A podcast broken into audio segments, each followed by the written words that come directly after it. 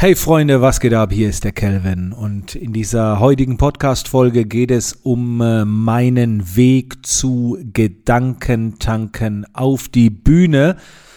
Ja, da gibt's auch einiges äh, zu erzählen und ich will das hier mal auf diesem Podcast jetzt verewigen.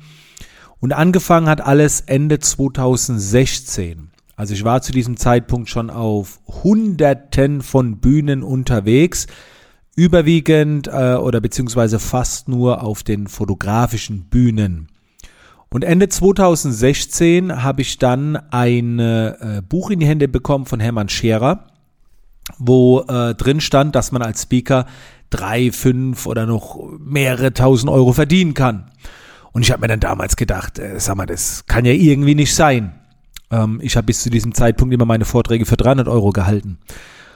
Lange Rede, kurzer Sinn. Nach diesem Buch, als ich das gelesen habe, habe ich ähm, die Entscheidung getroffen, ich werde es schaffen, innerhalb von einem Jahr bei Gedankentang auf die Bühne zu kommen, weil es damals für mich die größte Bühne war. Und ich werde innerhalb von einem Jahr dann auch endlich mal gebucht werden für 5000 Euro für einen Vortrag. Also das waren so die zwei Ziele, die ich mir gesetzt habe innerhalb von einem Jahr. Und das war, wie gesagt, Ende 2016. November, Dezember 2016. Und wie war jetzt mein Weg zu Gedankentanken? Ähm, zu diesem Zeitpunkt kannte ich Gedankentanken schon. Natürlich, ich habe die ganzen Vorträge angeschaut. Und was auch sehr witzig war, das, das spielt später gleich noch eine Rolle. Und zwar, jetzt gut aufpassen, das ist echt witzig.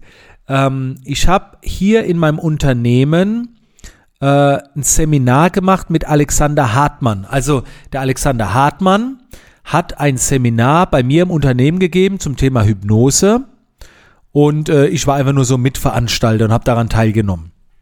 Und jetzt wird's ganz lustig. Also Alexander Hartmann war damals schon bei Gedankentang auf der Bühne und ich habe mir dann gedacht, oh geil. Ne, also ich habe Alexander Hartmann als Fotograf kennengelernt. Ich habe Promobilder, Pressebilder für ihn geschossen, als er damals die Haare kurz hatte und so weiter. Und da war der da bei mir im Unternehmen und dann denke ich, geil, ein Gedankentankenreferent bei mir im Unternehmen, der einen Vortrag hält. Und jetzt wird's richtig witzig.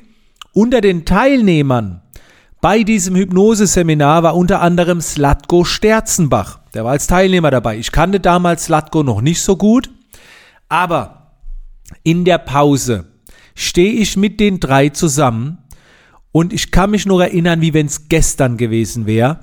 Sagt der Alex so, ja, Gedankentanken, Tobias Beck ist ja gerade voll am Kommen. Damals war halt Tobias Beck relativ frisch, also der macht es ja auch schon ewig, aber er war halt relativ neu in dieser Online-Welt. Und dann sagt der Alex, ja, mein Gedankentanken-Vortrag war ja an dem Tag, als auch Tobias Beck da den Bewohnerfrei-Vortrag gehalten hat. Und ich habe dann gedacht, so, oh, ich bin nach Tobi dran, so oh, Horror. Also so haben die da irgendwie drüber erzählt. Und ich stand einfach nur dabei, ne, weil ich wollte ja äh, auch irgendwann mal dazu Gedankentanken und so weiter. Es war sehr witzig.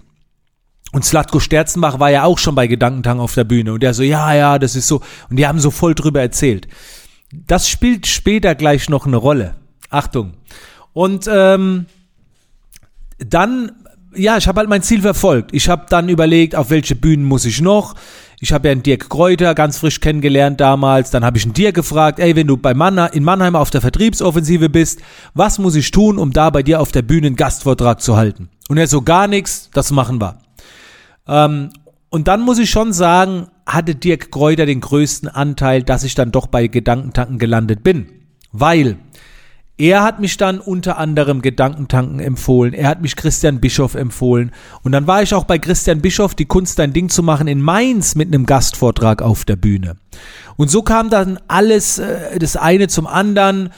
Äh, Stefan Friedrich hat mich wahrgenommen und hat mir da eine Bühne gegeben und hat gesagt, pass auf, in Frankfurt ähm, vor mehreren tausend Menschen Gedankentanken. Und es war damals die größte Veranstaltung, die Gedankentanken je gemacht hat. Also das war, heute sind die ja in der Lanxess Arena mit 15.000 Menschen, aber damals war Frankfurt die damalige größte Veranstaltung. Und da war ich dann gebucht. Und wisst ihr, wer an diesem Tag noch gebucht war? Slatko Sterzenbach. das war halt so witzig, weil wir damals bei mir im Office standen, beide als Teilnehmer bei Alexander Hartmann und die reden so über Gedankentang und plötzlich bin ich mit ihm auf der Bühne gebucht. Und ähm, ja, dann war eben dieser besagte Tag. Ich habe mich halt extrem vorbereitet und die machen das auch sehr professionell. Du musst da alles vorher hinschicken, Folien und ich habe dann meinen 18 Minuten Vortrag, den ihr übrigens auf YouTube findet. Ihr müsst einfach eingeben, Calvin Hollywood Gedankentanken, kommt so ein Vortrag, der heißt drei Zeitmanagement-Strategien. Und ähm, diesen Vortrag von 18 Minuten habe ich elf Stunden lang trainiert. Und jetzt kommt dieser Moment. Ich fahre nach Frankfurt, bin natürlich viel zu früh dort. Das ganze Briefing findet statt und so weiter. Ey, mit jeder Minute, wo sich mein Vortrag nähert, geht mein Arsch immer mehr auf Grundeis. Es war, es war nicht so, dass ich mich gefreut habe, weil die Anspannung einfach zu groß war.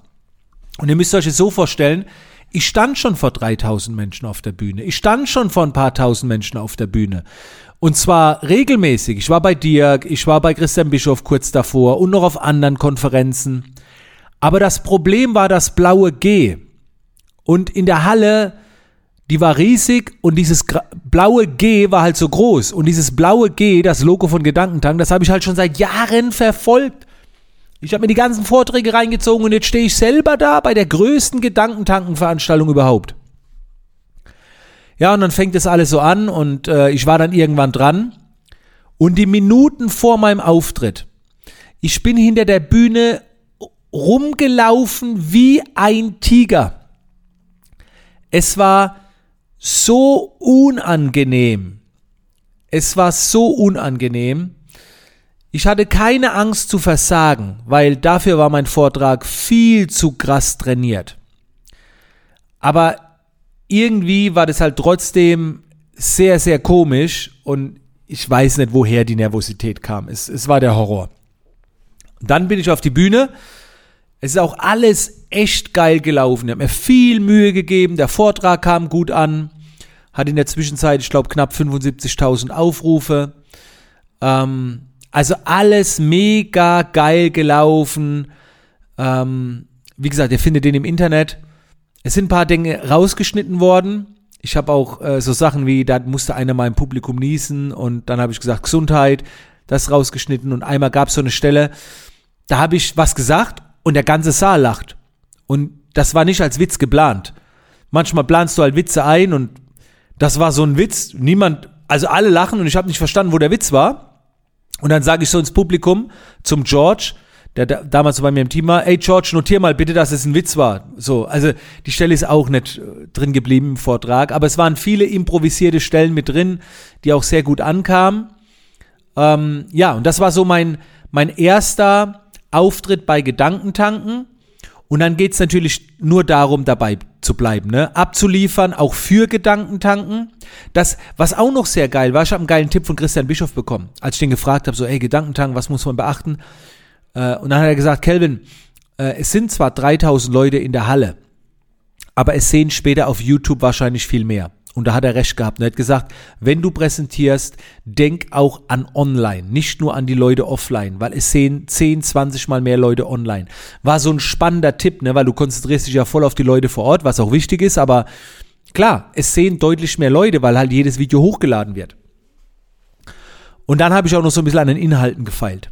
Ähm, ja, und äh, danach wurde ich tatsächlich dann gebucht es kam eine Anfrage rein, ich denke mal, die haben mich bei Gedankentanken gesehen, keine Ahnung, sie kam relativ zeitnah danach rein, eine Anfrage für einen Vortrag. Und ich habe 5000 Euro verlangt, habe den Mitspäßen und so weiter, ich glaube 8.500 Euro abgerechnet für 45 Minuten Vortrag Motivation. Es ging. Und da hatte ich dann mein Ziel erreicht. Äh, ein halbes Jahr, nachdem ich das Buch gelesen habe.